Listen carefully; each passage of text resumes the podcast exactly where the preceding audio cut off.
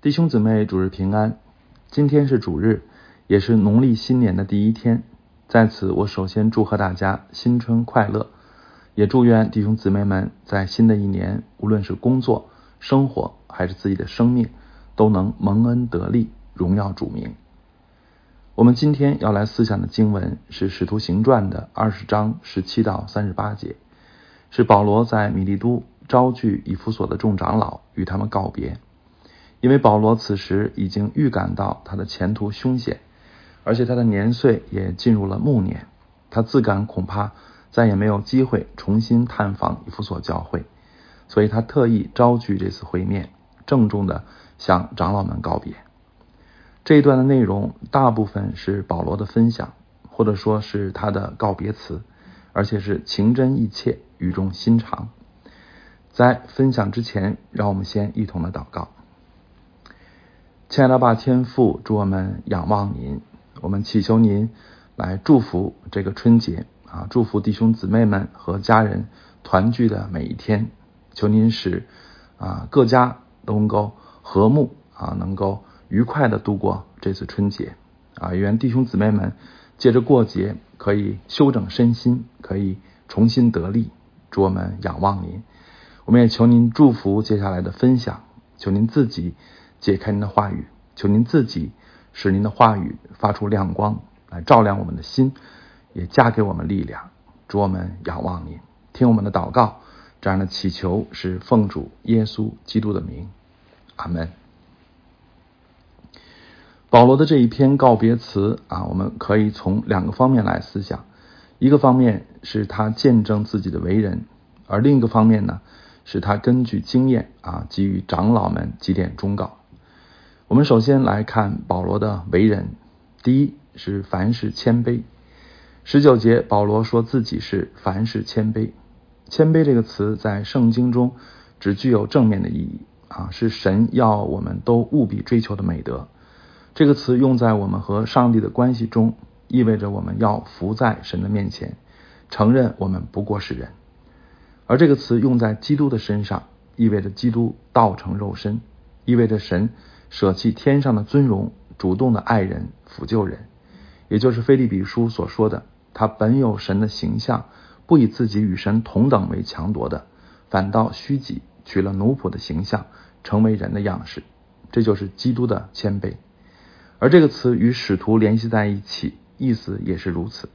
虽然使徒是神特别拣选的，有特别的恩赐和能力，又被信徒尊崇，但是却不骄傲。也不高抬自己，而是能够效法基督，服侍世上最卑微的人。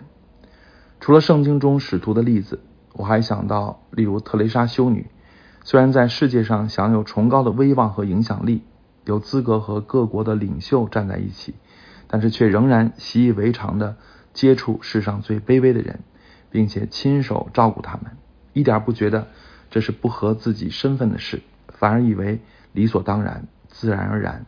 这就是谦卑。与此相对照的是，有些君王、老板或者一些明星，有时尤其是我们国家的这些人，他们高高在上，拒人千里之外。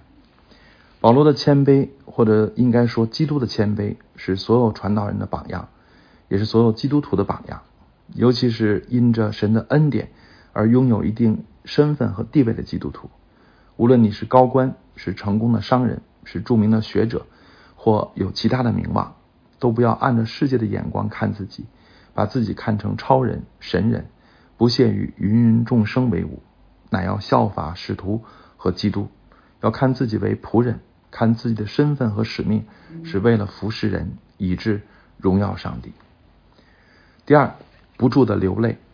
十九节，保罗说自己眼中流泪；三十一节，保罗也说自己三年之久，昼夜不住的流泪。此外，在菲律比书三章十八节，保罗说：“我屡次告诉你们，现在又流泪的告诉你们。”格林多后书二章四节，保罗也说：“我先前心里难过痛苦，多多的流泪。写信给你们，不是叫你们忧愁，乃是叫你们知道我格爱啊格外的疼爱你们。”我们都知道，保罗是个刚强勇敢、常把生死置之度外的人，他也是极其理性。啊，以致留下最多神学思想的使徒。但从我们啊，但从这些经文，我们还可以看出，原来保罗也有丰富细腻的情感啊，能够常常的为他人流泪，而能为他人流泪，就证明保罗的生命不是冷冰冰的，而是有爱的。什么是爱呢？爱的特征之一就是同情，或者用现在的一个流行的词啊，是共情啊，就是能与哀哭的人同哭。约翰福音十一章记载。主耶稣在拉萨路的坟墓前，看见玛利亚和其他人哭了，他也哭了。有人因此就感慨说：“你看他爱这人是何等恳切。”我们都有在医院看病的经历，不知大家的感受如何？我的感受是，很少医生会看着你的眼睛和你多说几句话，基本上没有关心和安慰的言语，即使是关于病情，也问的很简单啊，很快就把你打发走了。啊，总之，啊，每次看病，其实那个感受是很不好的啊。你感觉医生并不是很认真啊，更别说爱你了。我想这个就是啊，中国人普遍对医院缺乏信任啊，甚至常发生严重的医患冲突的原因之一。而对神来说，什么事情不是显然的呢？但是神不是啊，看我们一眼，开个药方就把我们打发走了，而是肯花时间。陪伴我们，听我们倾诉，为我们流泪，这就是爱了。这一点是对我们传道人的提醒，也是对所有基督徒的提醒。因为我们的生命可能会出现一个危机，就是服侍忙碌，心里却没有爱，可能更关注死的指标，而不是关注活生生的人。亲爱的弟兄姊妹，愿我们无论何时都不忘记那段著名的经文。我若能说万人的方言，并天使的话语，却没有爱，我就成了明的罗，想的博一般。我若有先知讲道之能，也明白各样的奥秘、各样的知识，而且有全备的信，叫我能够移山，却没有爱，我就算不得什么。我若将所有的周济穷人，又舍己身叫人焚烧，却没有爱，仍然与我无益。求主帮助我们，愿我们里面始终燃烧爱火。愿我们总能为他人流泪。第三，不以性命为念。十九节，保罗说他啊曾因犹太人的谋害经历试炼，这一点我们在之前的分享中已经多次提到。保罗因为勇敢见证福音，无数次经历逼迫和危险。我们今天看的这一段二十二节和二十三节也明说。虽然保罗清楚的知道前面有患患难和捆锁等着他，但他仍然迫切的要去耶路撒冷。趋利避害是人之常情，但保罗的一生却常常以身犯险。为什么呢？保罗在二十四节自己见证说：“我却不以性命为念，也不看为宝贵。”但这不是说保罗生性好寻求刺激，好像很多喜欢极限运动的人。保罗也不是真的不在乎生命，而是对他来说有比生命更可宝贵的。有首诗这样说：“生命诚可贵，爱情价更高。若为自由故，两者皆可抛。”保罗就是这样的境界。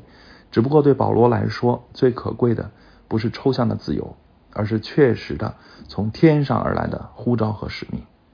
二十四节清楚的表明他的内心。我却不以性命为念，也不看为宝贵。只要怎么样？只要行完我的路程，成就我从主耶稣所领受的指示。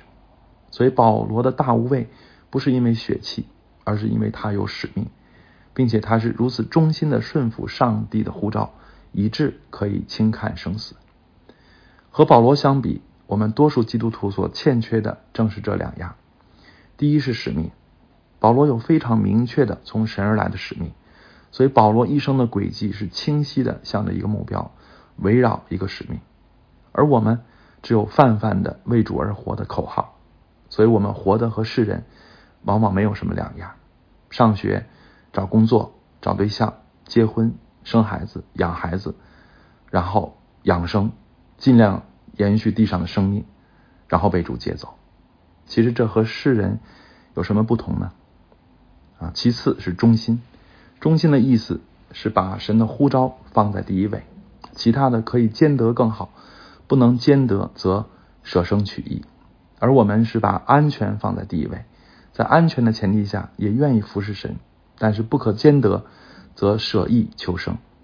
亲爱的弟兄姊妹，我这么说不是要批评大家，因为我也不敢说自己啊忠心到了保罗的那个程度啊，甚至我也怀疑啊，只要凡事放胆，无论是死是生，总叫基督在我身上照常显大。我们若活着是为主而活，若死了是为主而死，所以我们或死或活，总是主的人啊。我总是啊有会有疑惑啊，就是这样的经文。啊，真的是对所有的基督徒说的吗？啊，如果是的话，为什么做到的人那么少呢？但是思来想去，我想无论从经文的上下文看，还是从神的心意看，我们都不能说神只希望少数人活出这个样子，就好像我们不能说神只希望少数人效法基督，因为基督的标准太高了，神的标准就是如此崇高，但神。不是用恐吓的方式逼我们追求，而是盼望我们都能啊看到，在神的高标准中啊，其实蕴藏了大的祝福、大的好处。神看我们像看看什么呢？我想神看我们就好像看马大啊，他看我们啊是为很多事忙碌啊，却错失了上好的福分，所以神替我们可惜。我想神盼望我们明白，追求保罗那样的人生不是吃亏。而是得到上好的福分，是更大的幸福。所以求主开我们的眼睛啊！求主使我们都看到属天的荣耀、永远的福乐，以致不被地上暂时的安全和好处所限制和捆绑。第四，并不分犹太人、希腊人。二十一节，保罗见证自己服侍的对象，既包括犹太人，也包括希腊人。保罗在加拉太书三章二十七、二十八节也写道：“你们受洗归入基督的，都是披戴啊基督了，并不分犹太人、希腊人，自主的为奴的，或男或女，因为你们在基督耶稣里都成为一了。”还有在哥罗西书三章九到十一节，他说：“因你们已经脱去旧人和旧人的行为，穿上了新人，这新人在知识上渐渐更新，正如造他主的形象。”在此并不分犹太、希腊人、犹太人受割礼的、未受割礼的、化外人、西古提人、为奴的、自主的，唯有基督是包括一切，又住在个人之内。由此我们可以看出，在保罗的心里，真的是上帝面前人人平等。他并不认为哪一个民族或者种族更高级，或者有钱有势、更聪明、更有学问的人就更配上帝的爱，而为奴的、化外的。就不配或者只配少得上帝的恩典。如此宽广的爱其实是难得的。我们扪心自问，我们对白人和黑人啊，富人和穷人，城里人和乡下人，有学问的和无知识的，真的在心里是一样的爱吗？啊，一样愿意接触他们吗？所以道成肉身说的容易，但真的能够抚救卑微的人是何等的难呢？此外。保罗传福音，并不分犹太人和希腊人，并不只是爱心的表现啊，也说明他对上帝和上帝的福音具有充足的信心。他迫切的要把福音传到地极，传向传向一切文化，传给一切人，说明他相信福音是真正绝对的、唯一的和超越的，是一切文化都不能比拟、更不能替代的。在这个高举相对和多元的时代。我们传福音是带着这样的信心吗？如果我们的宣教是让人以为福音是众多的选择之一，而不是唯一的选择，那就说明我们并不是带着保罗那样的信心宣教。而这样的宣教是否真的表明了福音，也就十分可疑了。所以，亲爱的弟兄姊妹，并不分犹太人和希腊人的背后是保罗的爱心和信心，而我们很多基督徒。其实既没有保罗那样的爱心，也没有保罗那样的信心。我们常常是不屑把福音传给低端的人，但又不敢把福音传给高端的人。而我们心里把人分成三六九等，就说明我们还是在用世界的眼光看人，而不是像保罗那样用基督的眼光看人。这是我们要在主里更新的。而我们面对一些人的胆怯，也说明我们的信心还是建立在世界。对成功的定义上，而不是出于对上帝和福音本身的信心上。这也是我们必须要更新的。求主光照、感动中国教会，愿我们中国的基督徒都能得着保罗那样的信心和爱心，以致我们真的能够被神使用，把福音传到地极，传给一切人，传进一切文化。第五，没有一样避讳不说。保罗在这一段中两次提到他的教导，他在教导上是没有一样避讳不说的。没有一样避讳不说是难得的，因为能做到没有一样避讳不说，首先必须胜过人的私欲。人如果私心重，必然会讨好别人啊。对骄傲的人不讲罪，对怕死的人不讲摆上，对感性的人不讲道理，对迷信的人不讲知识。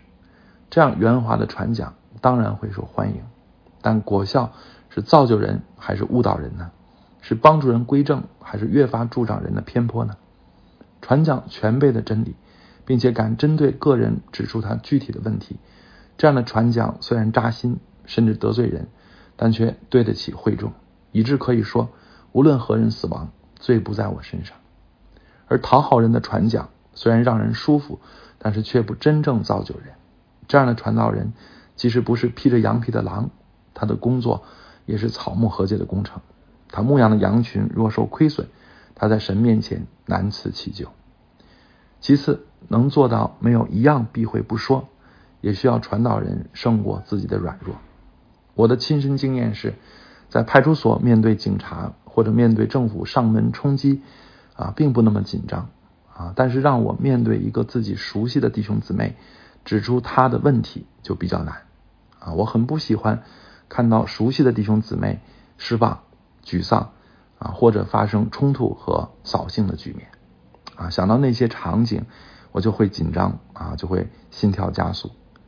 其实啊，有我这样软弱的人很多，所以我们不能啊，我们不难看到有人在台上讲很勇敢，但却逃避私下面对面的交流；有人爱泛泛的讲道理。但很少指出具体的问题。圣经说：“凭爱心说诚实话。”我的体会是，说诚实话不仅需要爱心，还需要勇气，或者说需要胜过自己的某种微妙的但是顽固的心理障碍。我想保罗并不是一个粗线条的人，从他的书信里我们可以看出他的细腻。所以，我想保罗的这样没有一样避讳不说的勇气，不是他的天天生性格。而是从神来的，啊，是他的生命被圣灵更新的结果。就好像枫木常说自己有社恐，啊，但他却常常的见人，让你以为他很享受社交。如果是从性格来的，就不值得学习，因为性格人人不同，也不能说哪种性格更属灵。但如果是从神来的，啊，是圣灵更新的结果，那就是我们都可羡慕，也都可以追求的。所以，亲爱的弟兄姊妹。虽然你们不是传道人，但是保罗对主的忠心，他讨神喜悦过于过于讨人喜悦的生命，也是你们都应当追求的，并且他靠着主能突破自己某方面的软弱，这也是我们应当羡慕的。我们都是不完全的，但是在主里，我们却可以越来越完全。愿我们都怀着这样的盼望，越来越多的经历，在啊经历神在我们里面不断进行的塑造。和更新的工作，这一条也是我特别羡慕保罗的。我特别羡慕保罗不怕得罪人，也不讨好人的勇气。这一条也是对我最大的提醒啊！因为我也深愿对得起大家啊，深愿为你们交账的时候，我可以良心无愧。第六，不贪图金银，名和利的诱惑是今世人性无可逃避的考验。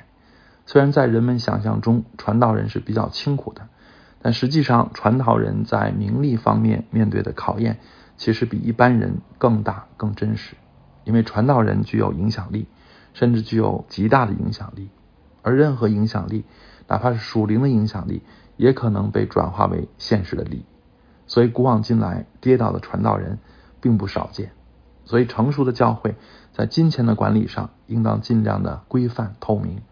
这不是羞辱传道人，而是传，而是承认传道人是人，不是神，也可能软弱跌倒。